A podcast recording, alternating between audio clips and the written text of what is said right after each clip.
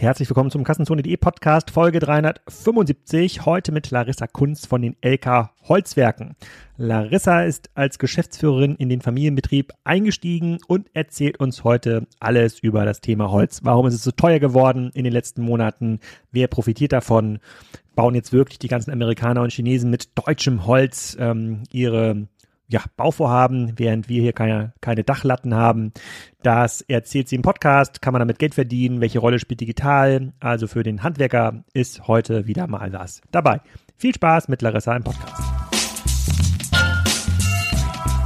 Larissa, herzlich willkommen zum Kassenzone.de Podcast. Wir reden heute über die Holzindustrie. Nicht nur über die gestiegenen Holzpreise, sondern vor allem darum, welche Rolle die Digitalisierung in der Holzindustrie spielt, wie viele Menschen dort arbeiten und äh, was du da schon gelernt hast. Und jetzt sag doch mal den Zuhörern hier, wer du genau bist und was du machst.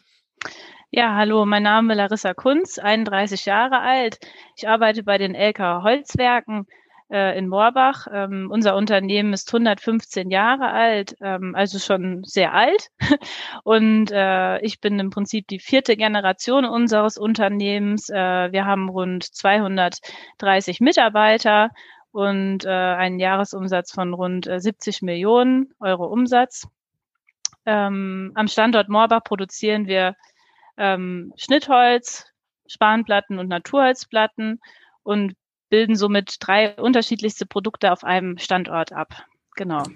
Wenn du jetzt ähm, fremden Dritten mal dein Business erklären möchtest, du hast das schon im, äh, im, im, im Intro vorhin einmal kurz erzählt, nicht hier im Podcast, als wir vorhin mhm. äh, schon mal vor dem Podcast gesprochen haben, dass die meisten Leute glauben, dass du an der Säge stehst. Machst du wahrscheinlich nicht. Äh, wie, wie erklärst du den Leuten deinen Job?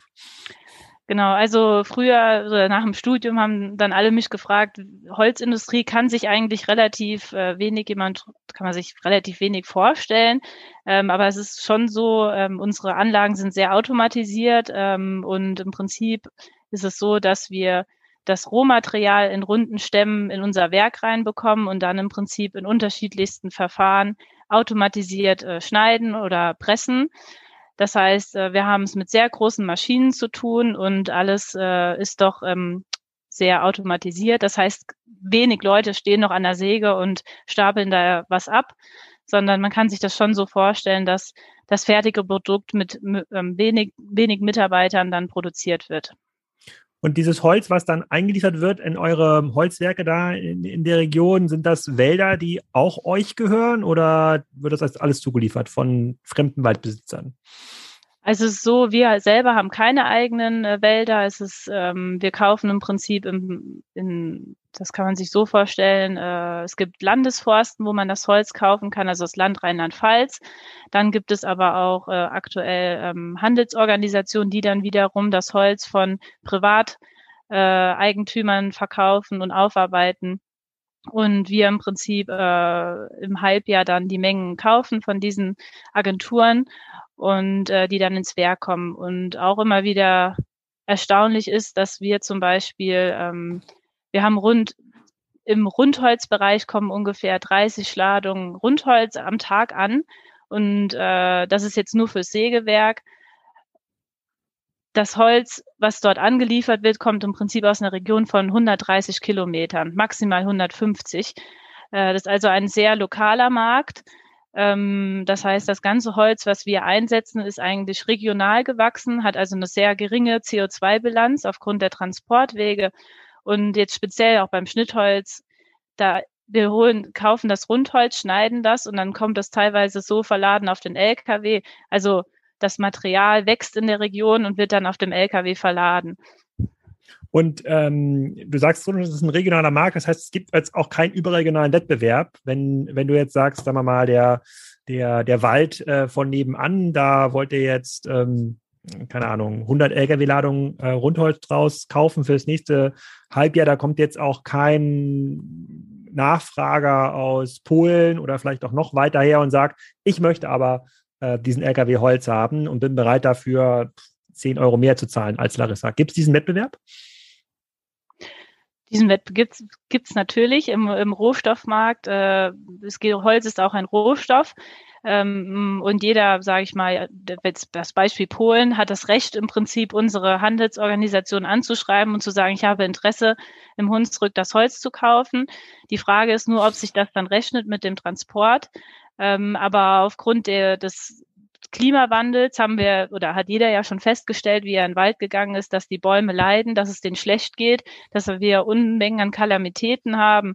Und ähm, in solchen Situationen ist es natürlich so, dass ein Überangebot im Wald stattfindet und dort natürlich auch ähm, Ware auch überregional verkauft wird. Ist das gerade so? Also ist mehr Rundholz zu haben, als eigentlich verarbeitbar ist in den Sägewerken?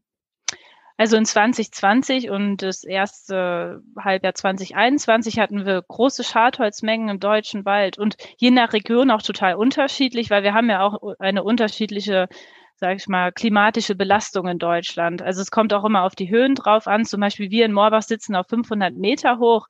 Äh, das ist relativ hoch. Das heißt, unsere Wälder um uns herum sind jetzt nicht 100 Prozent gesund, aber es geht ihnen besser als jetzt zum Beispiel einem Wald im Westerwald oder im Sauerland, die doch sehr stark mit Kalamitäten zu kämpfen hatten und äh, da natürlich ein riesengroßes Holzaufkommen war, ähm, wobei das jetzt größtenteils abgearbeitet ist. Genau. Und 2021 hat es jetzt wieder mehr geregnet. Es war natürlich gut für den Wald, aber letztendlich äh, die Kalamitäten sind da und das wird natürlich eine Herausforderung für die nächsten Jahre. Du hast gerade gesagt, du verkaufst am Ende des Tages äh, Schnittholz, also Bretter, ja, können das dann irgendwie mhm. sein, die aus dem Baum rausgesägt werden äh, oder Spanplatten und das auch mit einer relativ langen Vor Vorlaufzeit. Wenn ihr ein halbes Jahr den Einkauf planen könnt, habt ihr wahrscheinlich auch die Abnahmegarantie ein halbes Jahr im, im Voraus. Wie, wie preissensitiv ist denn dieser Markt? Also wenn jetzt jemand, sagen wir mal, in Polen oder in Italien oder wo auch immer steigt jetzt die Nachfrage so stark an, dass die euch da sozusagen, dass die Rundholzpreise um 100 Prozent steigen. Würden das die nachfragenden Unternehmen, das sind ja zum Beispiel Unternehmen wahrscheinlich aus der Möbelbranche, mhm. die dann irgendwie Spanplatten brauchen, ähm, können die das dann irgendwie abfedern oder sagen die, nee, dann, dann versuchen wir auf andere Werkstoffe umzusiedeln und machen eben nicht mehr so viel mit Holz? Also es gibt Produkte, wo aus Holz produziert werden, die zum Beispiel, jetzt gehen wir mal von deinen klassischen Brettern aus, die ja jeder kennt, sag ich mal, die klassischen Bretter landen eigentlich größtenteils in der Palette. Ja, also der klassische Endverbraucher kennt sie ja als Europalette, wo man sich jetzt neuerdings Möbel draus baut.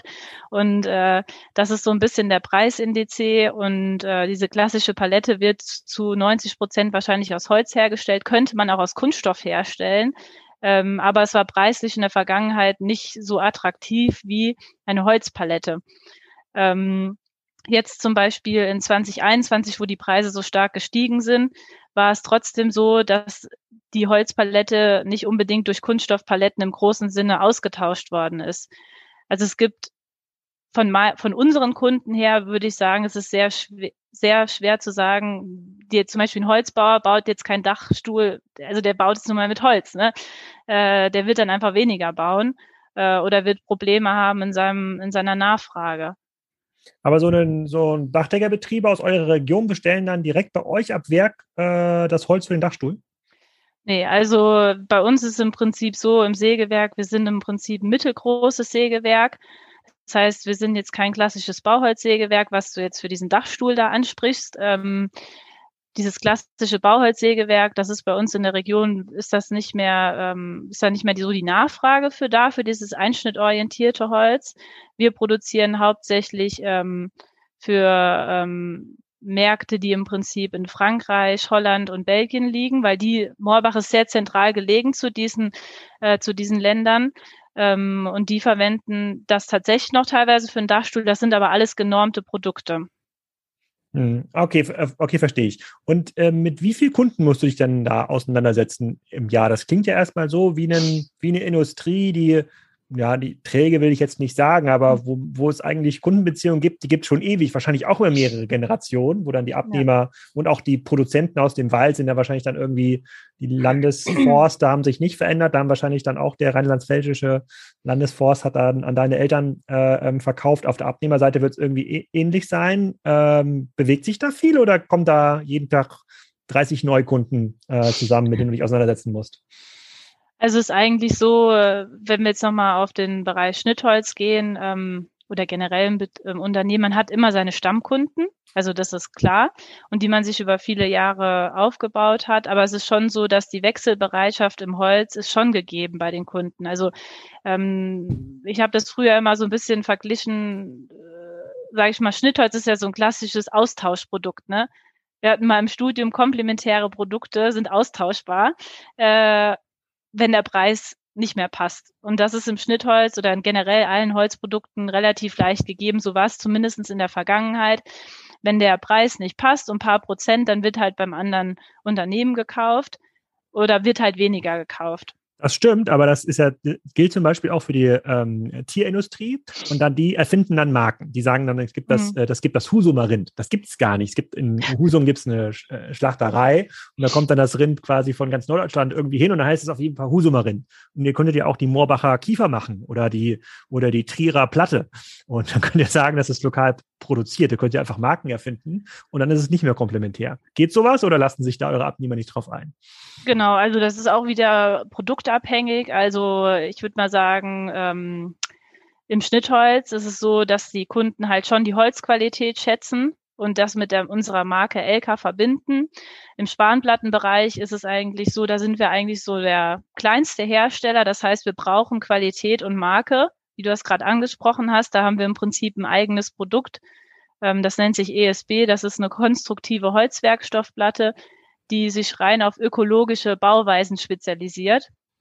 Das ist unser eigenes Produkt, weil ähm, dieser der Holzwerkstoffplattenbereich, das sind im Prinzip Großunternehmen mit über 10.000 Mitarbeitern. Da können wir unschwer mithalten mit Preisen. Und wir haben uns halt darauf spezialisiert, ähm, kundenorientierte Produkte herzustellen oder das herzustellen, was größer nicht herstellen können.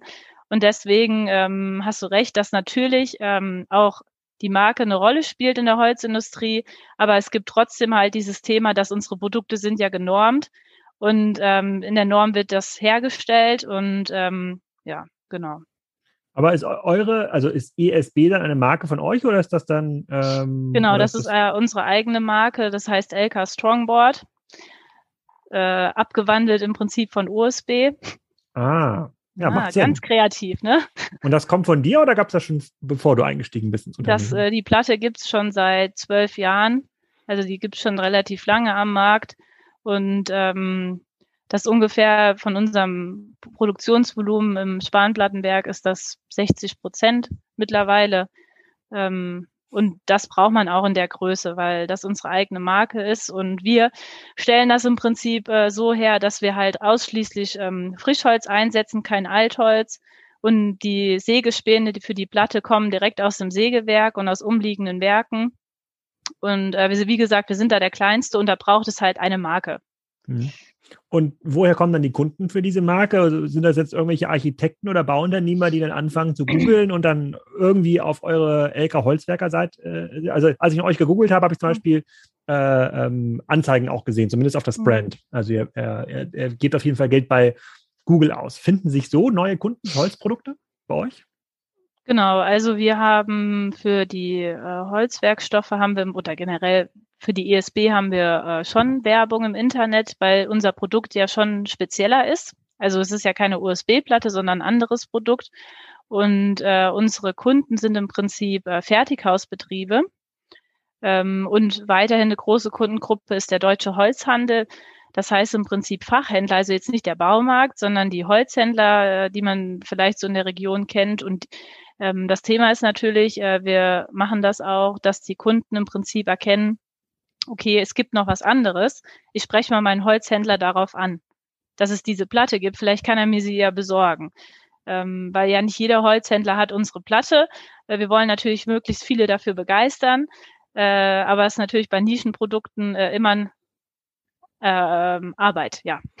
Und lohnt sich dann für so eine Platte, also du hast gesagt, wenn ihr das Rohholz bezieht, also das Rundholz aus, den, ähm, aus dem Wald, dann lohnt sich das jetzt nicht viel weiter als 120 Kilometer, dass das rangefahren wird zu euch. Lohnt es sich dann andersrum, so eine Platte dann bis nach Norddeutschland, Dänemark, Polen ähm, zu schicken oder ist dann der Wettbewerb auch zu, auch zu stark schon? Oder dann sagen die, ja, die Marke ist irgendwie 5% Aufpreis wert, aber durch die mhm. Transportkosten jetzt nach Dänemark sind es irgendwie 50 Prozent, lohnt sich nicht mehr.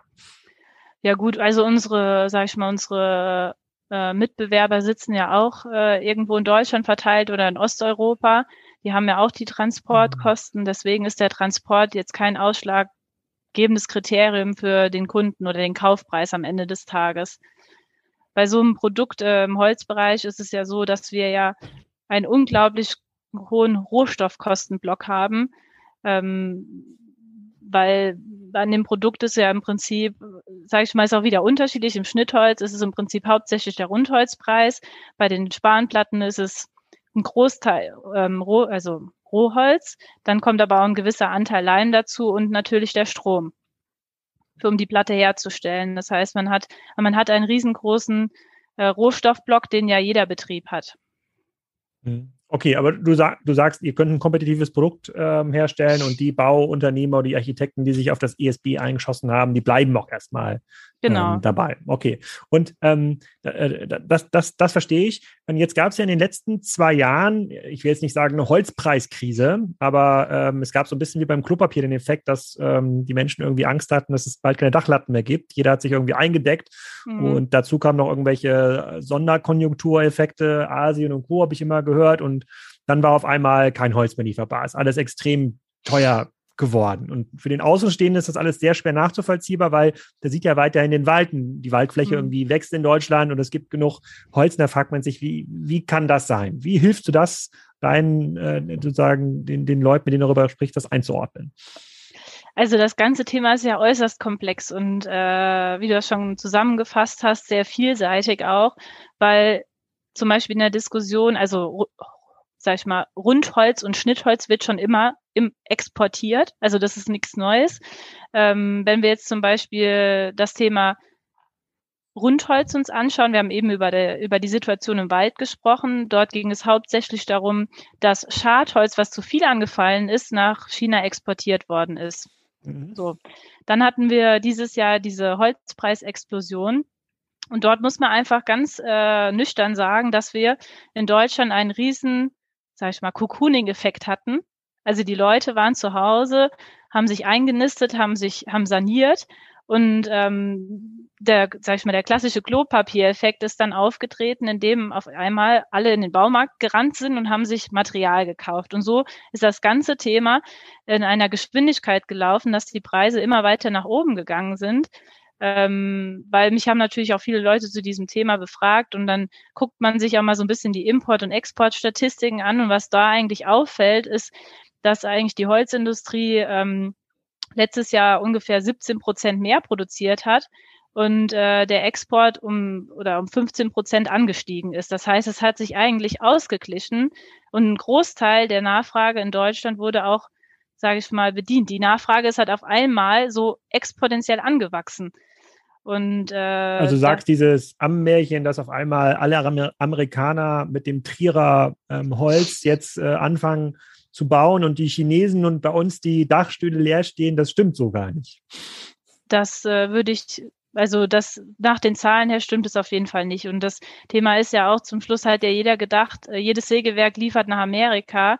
Ähm, das also wir haben nichts nach Amerika geliefert und es gibt genug Betriebe, die vorher nichts geliefert haben, die, dieses Jahr nichts geliefert haben und die Betriebe, die halt äh, früher schon geliefert haben, haben dieses haben natürlich auch immer noch geliefert. Ähm, das Thema ist natürlich, dass das schon mittlerweile eine Entwicklung ist, die so noch nie da war im Holzbereich. Also die Märkte, die Rohstoffmärkte verschmilzen immer mehr miteinander.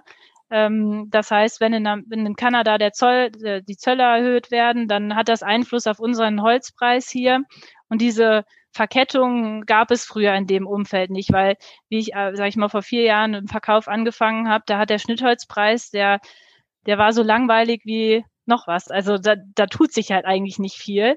Ähm, und was man schon sieht, ist, dass halt der Preis sich, dass der halt ziemlich mit schwankt und dass Amerika schon einen Einfluss hat ja auf die Preise, aber dass die Mengen, die hier in Europa sind, schon, ähm, sage ich mal, geliefert werden, schon da sind. Okay, also ähm, und was bedeutet das jetzt für, ich gebe jetzt, ich gehe, gehe mal davon aus, der ein oder andere Hörer hier baut jetzt auch gerade ein Haus oder, mhm. äh, oder denkt, darüber, denkt darüber nach. Also werden sich die Preise dann auf einem etwas höheren Niveau stabilisieren. Wenn du sagst, dass die Preise sich nie verändert haben, äh, zeigt das ja, dass der Markt nicht so richtig perfekt funktioniert hat, beziehungsweise es ja eigentlich immer ein immer kleinerer Anteil geworden ist von den äh, Kosten für den Hausbau. Ja, dass man eigentlich immer weniger eigentlich für den Holzteil bezahlt hat. So ein, da gibt es dann so ein bisschen Nach Nachholeffekt. Und das dürfte ja dann dazu führen, dass sich die Preise auf einem höheren Niveau stabilisieren als vor der in Anführungsstrichen Holzpreiskrise. Kommt das hin? Das würde ich so unterstreichen. Auch aus dem Grund, ähm, also wir haben ja jetzt, äh, der Wald stabilisiert sich ja so langsam mit den Schadholzmengen, wobei man das auch nicht mehr prophezeien kann, weil niemand mehr das Wetter prophezeit, also man kann nicht mehr wissen, wie das Wetter in fünf, sechs Monaten ist. Und äh, die Holzpreise sind stabil auf einem hohen Niveau mittlerweile. Das heißt, ähm, der Schnittholzpreis wird nicht mehr da zurückkehren, wie er vor zwei, drei Jahren war. Ähm, das heißt, wie du gesagt hast, die Preise stabilisieren sich auf einem höheren Niveau. Aber man muss auch eindeutig sagen, dass das Thema Corona, wie die politischen Märkte zusammenhängen, dass man das auch nicht mehr so zu 100 Prozent prophezeien kann, weil alles so ungewiss geworden ist. Also wenn jetzt zum Beispiel einer wieder in Kanada die Exportzölle nochmal erhöht werden, dann kaufen halt die Amerikaner in Europa ihr Holz und in Skandinavien. Hm. Okay, verstehe ich. Aber was heißt denn das jetzt für dich für deine Langfristplanung? Viele Gäste hier äh, betreiben ja so klassische E-Commerce-Business-Modelle. Mhm. Da geht es ja immer irgendwie, wie kann man irgendwie wachsen, 10 Prozent, 20 Prozent, 30 Prozent äh, teilweise ähm, im, im Jahr. Da gab es auch schon sehr, sehr viele spannende Cases. Was heißt denn das für dich? Also versuchst du jetzt in andere mh, hm, Holzprodukte noch zu ähm, expandieren, vielleicht Paletten selber zu bauen? Äh, äh, noch vielleicht noch ein Logist Logistikunternehmen dazu zu kaufen, damit du die ESB-Platten an die Baustelle äh, liefern kannst. Du bist jetzt ja frisch eingestiegen, also jetzt nicht ganz frisch, aber mhm. du bist jetzt quasi die Generation, die das Unternehmen die nächsten 20, 30 Jahre lang ähm, prägt. Wie muss man sich das denn vorstellen? So, einen, so für ein, aus einer Holzwerkperspektive der Strategieplan 2025 oder 2030. Wie sieht denn das aus? Gut, also wir im Prinzip äh, planen unsere, wenn wir planen, geht es ja meistens um Investitionen auch im Maschinenpark, weil nur damit werden die äh, Produkte hergestellt und da ist es schon so, dass wir Investitionen anstoßen, die halt die unsere Rohstoffe sichern, das heißt in Anlagen investieren, die vielleicht auch andere Hölzer verarbeiten können, mhm. ähm, um die Produktion abzusichern, äh, um auch auf unserer Produktionsmenge zu bleiben, wo wir jetzt sind oder vielleicht auch ein wenig mehr zu produzieren. Weiterhin gibt es den Trend äh, in der Holzindustrie, ähm, in so äh, in Brettsperrholzwerke zu investieren. Das heißt, ähm, mehr verleimte Produkte, die halt wesentlich, äh, die äußerst interessant sind für den Ingenieursholzbau. Da gibt es schon Projekte mit Hochhäusern, das kann man sich gar nicht vorstellen, was da schon mit Holz geleistet wird. Ähm, also da gibt es ganz spannende Entwicklungen und äh, das muss natürlich jedes Unternehmen für sich selber bewerten, in welche Richtung man dort sich entwickeln möchte. Ähm, genau, aber jetzt Paletten herzustellen, das werden wir nicht tun. Da habe ich ja genug eigene Kunden. Die dann, ach so, und diese Kunden, die dann Paletten herstellen, sind das dann regionale Palettenhersteller? Was kostet überhaupt so eine Palette für die Leute, die nicht so oft Paletten kaufen oder verkaufen? Also ich glaube, das ist ja auch immer mit dem Palettenpreis, der ist ja auch immer stark. Euro Palette Preis, ich gucke ja, mal, ich, mal. ich glaube so irgendwie Richtung äh, äh, 13, 14 Euro. War aber auch schon mal bei 7. Äh. Je nach Abnahmemenge kann man einen Preis zwischen 7 Euro und 25 Euro. Ja, das ist aber, ausgehen. das war vor zwei Jahren. Ja, okay. Nicht, Für 7 Euro kriegt man keine Palette mehr, sagst du, okay. Äh, Glaube ich nicht. Okay. 15 Mal, ja doch, hier sehe ich so, ah, geht eher so Richtung 20 Euro. Nicht schlecht. Ja, wenn du eine kaufen willst, ich denke, wenn du ja, ich gucke gleich mal ein bisschen nach. Da gibt es auf jeden Fall relativ viele Anbieter im Bereich Europaletten. Genau, Europaletten ist ja ein standardisiertes Produkt. Unsere Kunden, sage ich mal, diese klassischen äh, Palettenhersteller, die sitzen eigentlich alle so 300 Kilometer um uns herum. Mhm. Das sind standardisierte Produkte und man muss ja auch immer sagen, ähm, das ist ja auch mal ganz interessant, wenn man sich so einen Stamm anguckt. Also in der Mitte sprechen wir im Prinzip von der Hauptware. Das ist das Holz, was im Prinzip für die Konstruktion verwendet wird. Und um den, um diese Hauptware drumherum sind dann diese Bretter, um die es jetzt geht. Und äh, das ist im Prinzip, sage ich mal, für uns äh, ein minderwertigeres Produkt, weil das fällt einfach so mit an. Also das mhm. wird, muss tagtäglich verkauft werden. Und bei uns zum Beispiel im Sägewerk sind das dann sechs bis sieben Ladungen Holz, die am Tag anfallen, die dann in die Palettenproduktion gehen. Und das ist aber dann so eine Palettenproduktion, da, da fährt der Laster dann auch nicht weiter als 30, 40, 50 Kilometer, um dann jemanden zu haben, der die Paletten zusammen nagelt. Nee, also das sind dann bis zu 300 Kilometer. Bis zu 300 Kilometer, okay. Ja, genau. Und das, ist das auch automatisiert oder muss ich mir vorstellen, dass da wirklich noch Menschen irgendwo stehen, die diesen kleinen, diese vier Blöcke irgendwo hinsetzen oder sechs Blöcke sind es, glaube ich, bei einer Euro äh, ja, Genau, also die Euro-Palettenhersteller sind alle automatisiert. Also das ist auch eine faszinierende Produktion. Dort äh, kommen im Prinzip unsere Bretterpakete an und dann wird es einmal auf den Rollengang gesetzt und dann geht das Zauberwerk los und dann stehen da zwei Leute und dann läuft das voll kontinuierlich über den ganzen Tag. Ah, interessant, interessant. Und ähm, mit wie redest du mit deinen Kunden? Ähm, hast du da so einen E-Mail-Verteiler, wenn du mal über die Neuigkeiten im Holzhandel informieren möchtest oder rufen die alle noch an? Hat, oder gibt es einen Außendienst, der dann eure Kunden besucht permanent? Ähm, ja, Vertriebskommunikation ist eigentlich so, dass wir schon äh, Newsletter auch machen. Wir haben ein Newsletter-Tool, das wird auch äh, eigentlich ganz gut angenommen. Dann, äh, wenn wir zum Beispiel eine Messe haben, wir gehen auf Messen. Dort gibt es spezifische Holzmessen. Das wird im Prinzip vorher auch mit Newsletter angekündigt. Dann haben wir noch zwei Außendienstler in Deutschland, die im Prinzip den Holzhandel betreuen. Ähm, und ja, und dann generell Kommunikation, viel auch am Telefon. Und gibt es noch die klassischen äh, verarbeitenden Betriebe, die man nur per Fax erreichen kann? Davon gibt es auch noch einzelne. Ja, also es gibt schon noch in der Holzindustrie, wobei das natürlich immer weniger wird. Ähm, und das ist natürlich auch so ein bisschen das, was die Holzindustrie dann noch hat, dass es vielleicht ein bisschen verstaubt ist. Ähm, aber das ist wirklich nur vereinzelt, äh, dass dann noch die Sachen per Fax kommen. Das war vor fünf Jahren noch ganz anders. Aber die Holzindustrie ist da auch in einer riesengroßen Geschwindigkeit der Digitalisierung hinterher. Und da läuft mittlerweile auch sehr viel dann per E-Mail. Und macht es für dich quasi Sinn, ähm, eure Webseite zu denken wie einen Online-Shop, dass man dann sagt, okay, ich habe jetzt hier diese 20, 30, 40 Produkte, je nach Menge und je nach Transportweg äh, äh kann ich dort irgendwie folgende Preisspannen ähm, ranschreiben, um damit quasi wie in so einem Funnel, in so einer Funnel-Logik mhm. neue Kunden zu gewinnen. Macht das Sinn? Macht das jemand bei euch? Also ich glaube, als direkter Hersteller habe ich davon noch nichts gehört, aber zum Beispiel im Holzhandel äh, oder diese Verbände, die haben im Prinzip, setzen jetzt Online-Shops auf für der ihre Mitglieder. Das heißt im Prinzip, ein Holzhändler ist im Verband und der kann dann dort über einen Online-Shop äh, Ware kaufen. Ähm, aber tendenziell es gibt Bestrebungen auch oder Anbieter mittlerweile, die im Prinzip ähm, Plattformen aufbauen, wo im Prinzip die Holzunternehmen auf einer gemeinsamen Plattform Material anbieten können.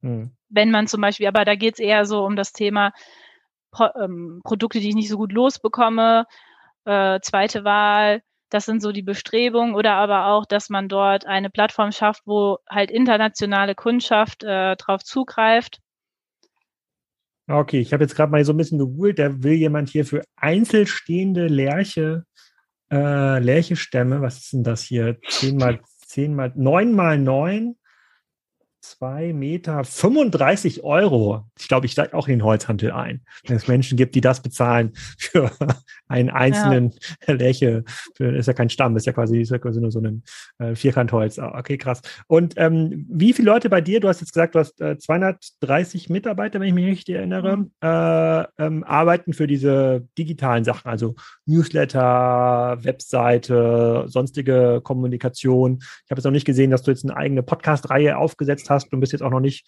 Holz-TikTok-Influencerin. Kann ja auch alles kommen, weiß ich nicht. Aber wie viele davon sind schon mit diesem Label digital ausgestattet?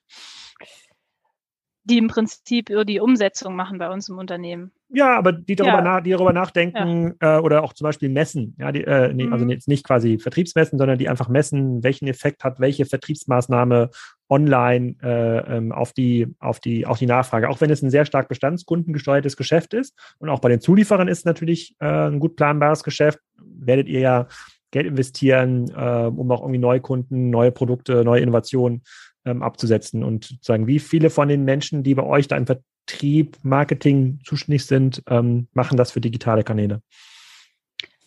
Hm, ich würde sagen 1,3 Mitarbeiter. Das ist ja noch relativ wenig im, äh, im Vergleich. Und gehörst, äh, zählst du dich mit dazu zu den 1,3 Ach so, nee, das habe ich nicht extra? gemacht. Nee, nee, ich komme extra. Okay. Also okay, vielleicht können, also es gibt äh, im Prinzip jemand, der fürs Marketing äh, Vollzeit zuständig ist. Ich denke, das ist für unsere Unternehmensgröße in Ordnung. Und dann, sage ich mal, arbeiten wir mit verschiedenen Agenturen zusammen, ähm, wo wir auch dann das, die Expertise und das Know-how uns im Prinzip ein bisschen äh, einkaufen. Und äh, sage ich mal, die Ideen oder das Ganze kommt ja auch vom Vertrieb. Das heißt, die arbeiten ja schon dem Marketing zu. Aber die Umsetzung passiert im Prinzip in der Marketingabteilung. Und diese anderen 228,7 Mitarbeiter, wie verteilen die sich auf das Unternehmen? Was machen die noch? Genau, also dann gibt es ja die, den Verwaltungsbereich und dann gibt es die Produktion und wir haben noch eine eigene Logistikfirma, die im Prinzip Ware ausfährt. Ähm, das heißt, man kann eigentlich so sagen, äh, 30, 70, 30 Verwaltung, 70 in der Produktion und alles rund um äh, Produktion und Logistik fällt da rein. Und gibt es auch in eurem Bereich äh, das Thema Mitarbeitermangel? Also fast alle anderen Podcast-Gäste ähm, sagen, viele ihrer Wachstumsinitiativen kommen zum Erliegen oder sind deutlich langsamer, weil sie es einfach nicht schaffen, ausreichend viele Mitarbeiter ähm, zu gewinnen. Ähm, das sind natürlich dann viele Unternehmen, die super spezialisierte Leute für mhm. digitale Tätigkeiten brauchen, Produktmanager, Online-Marketing-Experten. Ihr braucht jetzt irgendwie, jetzt ist, wollte ich schon wieder sagen, jemand, der die Säge bedient, aber quasi diese Maschine äh, äh, bedient oder den LKW fährt zur Auslieferung. Gibt es dort ein Mitarbeiterproblem? Also Problem beim Hiring? Ja gut, die Antwort hast du dir ja gerade selber gegeben. Also klar, die Holzindustrie hat genau wie jede andere Industrie einen Fachkräftemangel. Ähm, wenn man bei uns im Unternehmen guckt, also wir haben schon aktuell, sage ich mal, Betriebszugehörigkeit irgendwo bei 15 Jahren. Das ist, glaube ich, nicht so schlecht. Also sehr viele langjährige Mitarbeiter, ähm, die auch teilweise bei uns im Betrieb 40, 50 Jahre sind. Ähm, aber das ist natürlich eine ähm, Person, sage ich mal, das gibt's ja heutzutage nicht mehr, weil die jungen Leute ja öfters mal wechseln wollen, was anderes sehen. Ähm, und das Thema ist natürlich auch, dass wir natürlich in der Produktion ähm, eher das Problem haben, also zum Beispiel Führungskräfte, das kann man gut noch, äh, bekommt man gut organisiert, aber alles, was zum Thema Maschinenbedienung, Staplerfahren, äh, alles, was um das reine Thema Produktion sich handelt, das wird schon immer schwieriger. Ähm, und das ist so ein bisschen das, was ich auch immer, sage ich mal, als das, die größte Herausforderung sehe, in Deutschland einen produzierenden Betrieb zu haben, weil äh, die Politik meiner Ansicht nach da zu wenig unternimmt. Was sollte sie denn tun, deiner Ansicht nach? Ja, also ich meine, ich habe ja noch meinen Vater, der auch andere Zeiten miterlebt hat und er erinnert dann immer nur an die 60er Jahre mit Fachkräftemangel und äh, was da im Prinzip auch, äh, dass das gleiche Problem schon mal da war. Und ähm, ich meine, in den 60ern habe ich noch nicht gelebt, aber wenn ich, ich habe mich jetzt sehr mit dem Thema Fachkräfteeinwanderungsgesetz beschäftigt und es zeigt sich schon, es ist halt alles sehr kompliziert. Und ähm, wenn man mal in anderen Ländern war, also armen Ländern, Asien zum Beispiel, und die Leute da im Prinzip sich, also sie wären ja dankbar für einen Job. Ähm, und äh, wir uns im Prinzip manchmal überlegen müssen, wie, wie lassen wir jetzt die Maschine hier laufen, ja, und wir es in Deutschland nicht äh, hinbekommen, die Leute hier nach Deutschland zu holen. Ähm, es geht ja noch nicht mal um irgendwelche Billigjobs oder in die Richtung, sondern es geht einfach darum, ähm, Personal auf den Arbeitsmarkt zu bringen, den Deutschland auch braucht. Hm. Okay, da würdest du jetzt quasi, da würdest du quasi gerne das weniger formelle Hürden, um dann, man muss, glaube ich, mittlerweile relativ weit, weit gehen. Es ist jetzt auch nicht so, dass jetzt in Polen oder Tschechien die Leute irgendwie auf der Straße stehen. Da, da gibt es auch schon Mangel in vielen äh, genau, Bereichen. Also, also relativ weit reichen. Äh, also es gibt ja eigentlich nicht, also wir haben zum Beispiel sehr viele rumänische Mitarbeiter ähm, und ähm, ja, und es gibt eigentlich mal selbst, ähm, also weiß ich nicht, in Europa ist es äh, ganz schwierig mittlerweile. Ähm, Fachkräfte generell zu finden ist schwierig, dann ist die Sprache das Problem. Also wir haben im Betrieb aktuell ähm, 13 verschiedene Nationen. Und äh, sage ich mal, ein Großteil spricht natürlich gutes Deutsch, ähm, aber es ist schon immer wieder eine Herausforderung teilweise. Und ich habe halt die größten Bedenken, was zum Beispiel ist in 10, 15 Jahren, wenn halt eigentlich diese stabile Babyboom-Generation in Rente geht, weil äh, ich weiß nicht, der Altersdurchschnitt in einem deutschen produzierenden Betrieb liegt irgendwo bei 46 Jahren. Hm. Okay, aber jetzt bist du ja, du bist jetzt ja quasi diejenige, die äh, entscheidet, was in 10 bis 15 Jahren passiert. Was heißt denn das? Du kaufst noch Maschinen, die sich im Zweifel äh, komplett automatisiert bedienen lassen. Also vorne schmeißt irgendjemand aus dem hm. Wald die Stämme rein, ja, und sozusagen idealerweise läuft es dann schon auf den Laster rauf, der dann per autonomem Fahren zum Lieferort kommt. Also das wäre, ist dann, könntest du in deiner Investitionsentscheidung berücksichtigen. Also nur noch Maschinen kaufen, genau. die äh, teilweise auch remote bedient werden können, wo dann, wo du dann jemanden in Asien sitzen haben könntest, der mhm. guckt, was geht hier irgendwie nicht. Äh, und dann gibt es irgendeinen Roboter, der noch durch die Halle fährt und irgendein Brett, was sich verkantet hat, mal zurecht ruckelt, damit es wieder in der Maschine, genau. damit es wieder in die Säge reinläuft. Also es gibt äh, bei uns ist schon so die Investitionsentscheidungen, die getroffen werden, äh, ist schon so, dass im Prinzip sage ich mal, händische Tätigkeiten, die ja früher viel waren, immer mehr wegfallen. So ist auch bei uns in den letzten Jahren gewesen oder ist es immer noch, wo zu viel ähm, Personal eingesetzt ist, sage ich mal, auch einfaches Personal. Ähm, das wird im Prinzip, es geht ja sehr viel mittlerweile der, mit der Automatisierung, auch in der Holzindustrie. Und sage ich mal, diese was du gerade beschrieben hast mit dem Online, das geht natürlich auch schon. Man muss halt allerdings bei Holz sagen, das ist halt kein wie so ein Granulat oder so, was da immer so einfach so schön durchläuft, sondern Holz ist auch manchmal ein sehr widerspenstiges Material, was Probleme in den Anlagen macht und das ist natürlich, das ist einfach, glaube ich, ein Lerneffekt in der Industrie. Ähm, aber es gibt sicherlich viel Potenzial, um da im Prinzip äh, weniger Arbeits, äh, weniger Personen zu benötigen.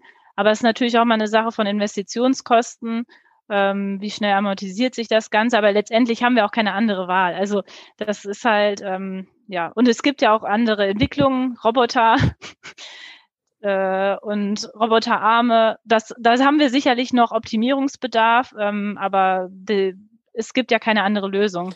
Aber du siehst quasi keinen globalen Nachfragetrend für Holz, also steigt ja. Ich habe bei unserem, wir haben einen äh, österreichischen Kunden, der im Holzhandel aktiv ist äh, und der hat mir mal erklärt, also für uns ist Holz ganz normal, wir fahren die ganze Zeit mhm. durch Wälder, aber ein Großteil dieser Welt hat halt ja nicht diesen Holzüberschuss. Ja, große Teile von Asien, Afrika, große Teile von Südamerika, quasi unterhalb sozusagen der Regenwaldzone, äh, sogar die USA muss ja nach Kanada äh, durchgreifen, um da Holz zu haben. Also der ab, mit Abstand größte Teil unserer Welt hat ja eigentlich keinen so einen natürlichen Zugang zu Holz. Ne? Mal so, und ähm, da dürfte wahrscheinlich, ist Deutschland schon einer der Top 10 Exporteure weltweit in der Liste oder wo stehen wir für Holz? Ähm, das weiß ich nicht, muss ich ganz ehrlich zugeben. Das müsste ich jetzt mal nachgoogeln, aber definitiv unter den Top 10. Also wir haben, sind ja eine der, mit unseren Wäldern, äh, eine der Top-Lieferanten. Oder sage ich mal, Skandinavien ist ja ganz weit vorne wahrscheinlich. Kannst ja mal gucken in der Liste. Exportnation Holz. Okay. Kanada. Kanada, ja. Ja, warte, geht gleich weiter. Kanada, Russland, Schweden, USA, Deutschland auf Platz 5. Österreich ah, ja. auf 7. Hm. Schweden und Schweden auf? Schweden auf 3.